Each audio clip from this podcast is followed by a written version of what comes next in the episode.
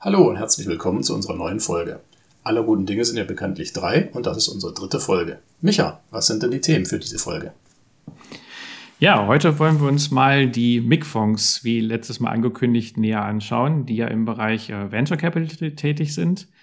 Und dazu haben wir natürlich wieder ein paar Unternehmensnachrichten. Diesmal haben wir zwei Meldungen aus dem RBB-Universum und äh, auch noch ein paar Informationen zu den MIG-Fonds. Chris, ähm, ich hatte gestern einen schönen Spruch gelesen, Börsenweisheit fürs letzte Jahr. Äh, die Börse ist keine Einbahnstraße. Da hatten wir letztes Mal schon drüber gesprochen, wie die Depots sich im letzten Jahr entwickelt haben. Was sind denn eigentlich deine Lieblingsbörsenweisheiten? Ja, also meine Lieblingsweisheit, an die ich mich aber auch nicht unbedingt halte, ist, äh, greife nicht ins fallende Messer. Und äh, dann komplett das Gegenteil dazu, äh, buy the dip. Das ist nämlich immer das, was ich gerne mache. Und äh, was sind deine Lieblingsbörsenweisheiten? Ja, also in der Beratung haben wir eigentlich äh, drei Themen oder drei Weisheiten, die wir immer befolgen. Äh, das erste ist ganz wichtig, investiere nur in Dinge, die du auch verstehst. Ist eine Börsenweisheit, die von Warren Buffett, einem der reichsten Investoren, stammen soll. Deswegen machen wir auch den Podcast hier, um den Leuten näher zu bringen, was denn das Thema Private Equity bedeutet. Übrigens auch interessante Nebeninfo, dass selbst Warren Buffett ungefähr die Hälfte seines Vermögens im Bereich Private Equity investiert hat. Ähm, die zweite Weisheit, lege niemals alle Eier in einen Korb, auch ganz wichtig, äh, stammt wohl von Sir John Templeton, der damals den Templeton Growth Fund gegründet hat, also einer der ersten großen Investmentfonds. Ähm, ich denke mal, spricht für sich, also man sollte immer verschiedene Anlagen machen, nicht immer alles auf ein, auf ein Pferd setzen. Und das dritte ähm, soll von André Costolani, äh, auch ein alter Börsenguru, stammen. Nichts ist risikoreicher, als ohne Risiko zu investieren. Chris, hast du eine Idee, was man sich da drunter vorstellen kann? Naja, das heißt dann entweder gar nicht zu investieren oder eben nur auf dem Sparbuch, was ja sehr minimal verzinst wird. Genau, also man muss im Endeffekt sich wirklich anschauen, äh, was gibt es für Möglichkeiten. Also viele Leute, die legen gerade in Deutschland ja sehr konservativ an. Das heißt, wenn man jetzt als Beispiel äh, 30.000 Euro zur Verfügung hat und diese für 30 Jahre auf ein Bankkonto anlegt, dann würde man nach 30 Jahren bei 1% Verzinsung mal angenommen eine Summe von 40.300 Euro ungefähr haben. Wenn man aber stattdessen hingeht, jetzt kommen wir wieder zum Templeton, ähm, investiere halt in verschiedene Anlagen. Also wenn man jetzt das aufteilt in vier Investments a 7.500 Euro, die halt alle in Aussicht stellen, realistisch äh, 7% im Schnitt pro Jahr zu erwirtschaften. Chris, was meinst du, würde man dann rausbekommen, wenn alles aufgeht? Puh, das, äh, ja. Ähm, Mal geschätzt. Das andere waren 40, vielleicht so 100.000 oder etwas mehr. Also über 30 Jahre, da spielt dann der Zinseszinseffekt wirklich eine Rolle, würden dann 228.000 etwa rauskommen, also wenn alles aufgeht. Ähm, jetzt mal angenommen, okay, es ist eine risikoreichere Anlage, da würde was von ausfallen. Was meinst du, käme raus, wenn ja, ich sag mal, nicht alle Investments aufgehen und ähm, wie viel davon müssten denn aufgehen, um mindestens das Ergebnis äh, der Bankanlage zu bringen, also die 40.300 Euro zu erreichen?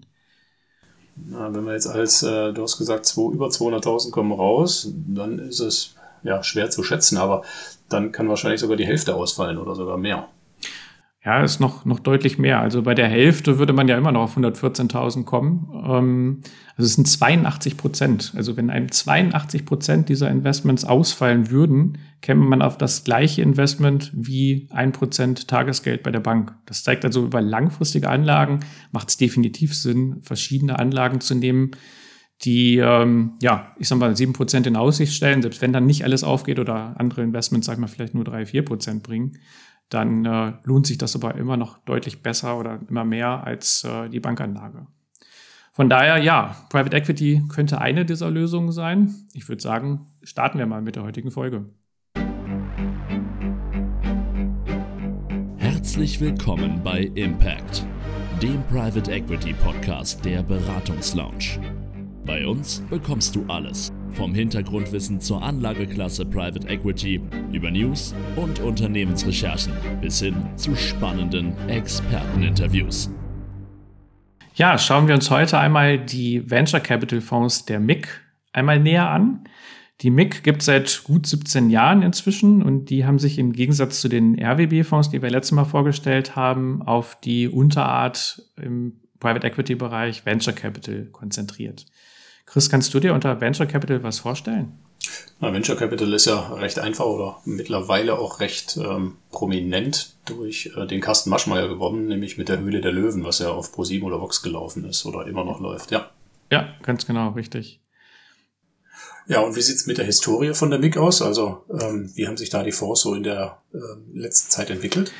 Ja, die Historie sieht zugegebenermaßen insgesamt sehr unterschiedlich aus. Also die Fonds, die seinerzeit, äh, 2008 war das, in Biontech investiert hatten, äh, die Fonds 7, 8 und 9, die stehen natürlich sehr, sehr gut da, haben das eingezahlte Geld der Kunden schon ja, vervielfacht allein aufgrund dieses einzelnen Unternehmens. Es gibt aber auch noch einige ältere Fonds, gerade auch die Fonds 1 bis 6, die ja noch nicht das eingezahlte Geld der Kunden wieder zurückgebracht haben. Liegt auch daran, weil die MIG damals sehr, sehr viel im Biotechnologie unterwegs war, also in dem Bereich. Und äh, da gibt es halt sehr lange Forschungszeiten. Also bis da ein Produkt wirklich über die Phase 1, 2 und 3 dann durch ist, das ist sehr kostenintensiv und dauert auch deutlich länger, als man vielleicht auch ursprünglich dann halt eingeplant hatte. Ich meine, auch eine BioNTech hat äh, zwölf Jahre gebraucht, bis sie dann jetzt durch den Corona-Impfstoff äh, so groß geworden sind. Ähm, heute sieht das ja anders aus. Die neuen Fonds, also wir investieren jetzt selbst als Firma ähm, in den 13er Fonds als erstes und äh, Kunden haben wir verstärkt jetzt eigentlich ab dem 16er Fonds dabei. Ein guter Überblick ist auch so eine kleine Zeitschrift, die es, äh, eine Broschüre, die es von der MIG gibt. Äh, auf einen Blick heißt die. Da sieht man dann auch, äh, welche Exits es bis jetzt gegeben hat. Ähm, also von den 20 Exits waren in der Historie jetzt 12 erfolgreich und 8 nicht. Also da ähm, ist dann nichts zurückgekommen. Und aktuell sind halt 30 Unternehmen auch noch in den Portfolios, halt in, in den verschiedenen Fonds. Und wenn man über alles das sieht, das sieht natürlich aufgrund BioNTech dann sehr positiv aus. Also von den 174 Millionen, äh, die insgesamt, also da sind auch die dabei, die nicht zurückgebracht haben, äh, in die 20 Unternehmen investiert wurden, die jetzt veräußert wurden, sind insgesamt jetzt äh, ja, gut eine Milliarde an Geld wieder zurückbekommen. Das ist natürlich ein sehr gutes Ergebnis. Aber ich sehe halt die aktuellen Fonds, da ähm, ist sicherlich auch, also da sind auch unterschiedliche Unternehmen und äh, Branchen dann halt auch jetzt mit dabei. Und hast du dafür dann noch Beispiele für die Branchen oder für die Unternehmen, die sonst noch mit dabei sind? Genau, also das prominenteste Beispiel ist sicherlich, ähm, hat man gesagt, BioNTech, ähm, wo es aber auch zwölf Jahre gedauert hat, bis äh, da jetzt durch den Börsengang und die Verkäufe in fünf verschiedenen Tranchen dann die Gelder zurückkamen. Ähm, anderes Beispiel, was nicht so bekannt ist, ähm, ist die Firma Hemovent aus Aachen. Da sind seinerzeit äh, ja, knapp sechs Millionen investiert worden und dann auch in relativ kurzer Zeit, also nach ein bzw. drei Jahren äh, in den Fonds 14 und 15, dann äh, ja, 21,5 Millionen zurückgekommen und äh, da werden auch weitere Gelder noch nachkommen, weil bis jetzt rund 70 Prozent dort erst ausgeschüttet wurden. Der Rest hängt halt an gewissen Meilensteinen, die noch erreicht werden müssen. Da wird es dann weitere Zahlungen äh, höchstwahrscheinlich geben gut deswegen, weil wir halt im Vorfeld natürlich nicht wissen, äh, welcher Fonds und welches Unternehmen dann äh, vielleicht die nächste BioNTech oder vielleicht auch nur die Hälfte dann nachher zurückbringen könnte, ähm, ist natürlich, dass man sein Geld, was man in dem Bereich Venture Capital investieren möchte, halt äh, nicht alles in einen Fonds packt, sondern halt immer wieder regelmäßig dabei ist. Das erhöht natürlich die Wahrscheinlichkeit, ähm, dass man dann halt den nächsten Highflyer auch mit dabei hat. Vor allen Dingen dann auch hoffentlich ohne Corona. Genau. Ja. Und ähm, kannst du noch was zum aktuellen Fonds sagen von der MIG? Genau, also der aktuelle Fonds ist der MIG 17. Der hat äh, eine Grundlaufzeit, sag ich mal, bis zum Jahr 2035. Also auch da, ähnlich wie bei der RWB, sicherlich kein Kurzfristinvestment. Ähm, hier ist es allerdings so, dass dann, sobald Unternehmen halt verkauft werden, was ich sag mal vielleicht in fünf, sechs Jahren dann der erstmals der Fall sein kann, ähm, dann auch direkt Rückflüsse halt aus dem Fonds kommen. Da gibt es kein Reinvestment. Das erste Unternehmen, was jetzt im MIG 17 drin ist, da werden jetzt sicherlich die nächsten Wochen und Monate, da werden wir auch darüber berichten, dann weitere Unternehmen hinzukommen, ist die finnische äh, Firma IQM. Äh, IQM ist äh, Europas Hoffnung, sag ich mal, oder Hersteller von Quantencomputer. Hm. Generell, Chris, hast du zum Thema Quantencomputer, kannst du dir irgendwas darunter vorstellen? Nee, ich kann mir ja auch unter Quantenphysik relativ wenig vorstellen. Ich weiß nur, dass was ein Quantensprung ist. Quantensprung, genau. Ja, bei Quantentechnologie äh, ist im letzten Jahr auch äh, der äh, Nobelpreis für verliehen worden. Ähm, kann man sich so kaum vorstellen. Also Quantencomputer sind halt in der Lage, ähm, beispielsweise komplizierte Berechnungen äh, im Bereich der Klimamodelle, wo heutige Supercomputer ähm, 10.000 Jahre für benötigen würden, diese Berechnung in 200 Sekunden durchzuführen. Also das sind äh, Dimensionen, die man sich so gar nicht vorstellen kann. Und IQM ist halt Marktführer in dem Bereich. Ich bin mal gespannt. Äh, der Jan Götz, das vielleicht auch als Vorschau, da werden wir sicherlich auch nochmal drüber berichten, wird halt äh, Weltwirtschaftsforum in Davos Ende Januar äh, ja, einen Vortrag halten. Und äh, das ist echt spannend. Also sicherlich schon ein sehr, sehr spannendes Unternehmen, was in dem aktuellen MiG 17 dann auch schon drin ist. Ich würde gerne nochmal zu der Grundlaufzeit zurückkommen. Ähm, die ist bis 2035 und der Unterschied, wenn ich das jetzt richtig verstanden habe, auch zu der RWB-Geschichte, ist, dass zwischendrin schon Rückflüsse kommen oder Genau, richtig. Also hier, hier würde genau, wenn, wenn Unternehmen verkauft werden, also es ist sicherlich nicht wie im Beispiel BioNTech, äh, die lange gebraucht haben, die sind ja eigentlich im Bereich äh, Onkologie angetreten, wo sicherlich auch noch sehr interessante Ergebnisse zu erwarten sind. Ähm, es ist sicherlich nicht so, dass das auch zwölf oder 15 Jahre dauern wird, bis hier erste Unternehmen dann verkauft werden können. Das heißt also, Beispiel Hemovent, äh, da hat es dann, glaube ich, drei Jahre gedauert, bis Rückflüsse kamen, bis das Unternehmen verkauft wurde. Da gibt es mit Sicherheit auch Firmen, die dann schon eher verkauft werden können oder an die Börse gebracht werden können. Und dann würde genau im Bereich MIG Venture Capital direkt der Rückfluss dann auch an die Kunden erfolgen. Okay, und ähm, kann ich ja auch wieder mit Sparplänen arbeiten oder ist dann da nur eine Einmalanlage möglich? Genau, also Sparpläne sind hier nicht möglich. Ähm, also es geht entweder eine Einmalanlage, wo man halt die Zeichnungssumme direkt am Anfang komplett einzahlt, oder wie man eigentlich auch oder professionelle Investoren auch im Bereich äh, Venture Capital oder generell im Bereich Private Equity investieren, ist das sogenannte Capital Call Modell. Das heißt, man würde hier äh, in sechs Tranchen ähm, die nächsten Jahre praktisch seine Gelder oder seine Zeichnungssumme einzahlen also Beispiel, so habe ich den Fonds selber auch gezeichnet, äh, wäre zum Beispiel ein Capital Call von, von 3000 Euro jährlich. Das heißt also, man zahlt dieses oder im letzten Jahr 3000 Euro ein. Das würde dann jetzt per sofort zu zahlen sein und dann immer zum 30.06. die nächsten fünf Jahre, also dieses Jahr die erste Rate ähm, und vier weitere Jahre wären dann halt die einzelnen Capital Calls zu leisten. Wenn die Unternehmen dann noch weiteres Geld brauchen als das, was die MIG zur Verfügung stellt, wer investiert denn da sonst noch?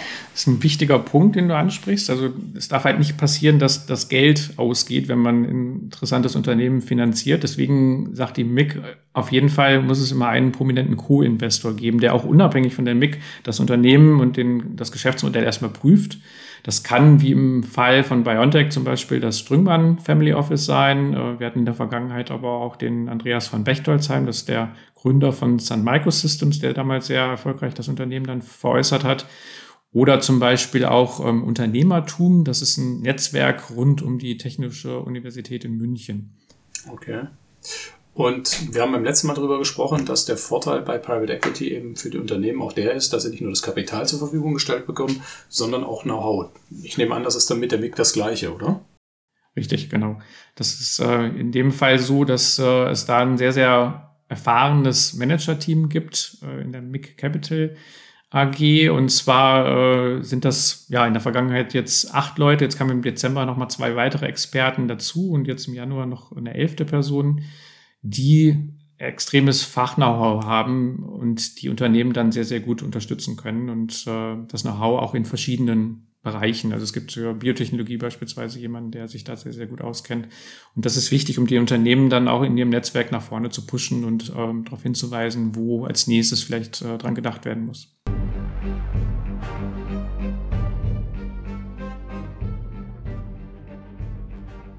Private Equity News aus den RWB Dachfonds. Ja, Anfang des Jahres geht es direkt mit den positiven Unternehmensmeldungen bei der RWB weiter. So konnte jetzt äh, die Demetra Holding veräußert werden. Demetra Holding ist Weltmarktführer im Bereich der Herstellung von Knochenzement. Das wird benötigt, um die Prothesen fest verankern zu können. Und äh, jetzt sind 1,5 Millionen Euro wieder zurückgeflossen an die RWB-Fonds und äh, das Ganze hat gerade mal 18 Monate gedauert als Investitionszeitraum. Und der Zielfondsmanager Keenside Capital hat es hier geschafft, zwei Gesellschaften in Deutschland und Italien zu verschmelzen und zu einer Gruppe zusammenzuführen. Das war ein äh, sehr erfolgreicher Exit jetzt für die internationalen RWB-Fonds Nummer drei, vier, fünf, sechs, sieben, acht. Eine richtige Serie hier. So war, äh, sowie der Cost Average äh, Fonds der RWB und auch die Direct Return Fonds 1, 2, 3 und 4 waren hier an Keenside Capital beteiligt. Ja, und ich habe noch eine Nachricht vom 10. Januar diesen Jahres. RWB war über einen Zielfonds bei ETC investiert. ETC ist ein Unternehmen aus Frankreich, welches weltweit die Telekommunikationsunternehmen ähm, versorgt, gerade im 5G-Ausbau und speziell mit Glasfaserkabeln. Der Großteil der Anteile wurde veräußert, sodass die RWB-Fonds international 3, 4, 5, 6, 7 und 8 sowie der Cost Average und auch der RWB Direct Return 2, 3 und 4 daraus insgesamt mehr als 4,1 Millionen Euro erhalten. Auch in Zukunft werden einige Anlegerinnen und Anleger vom Erfolg von ETC weiterhin profitieren, denn RWB ist über den gleichen Zielfonds noch in weiteren Fonds an den französischen Unternehmen beteiligt.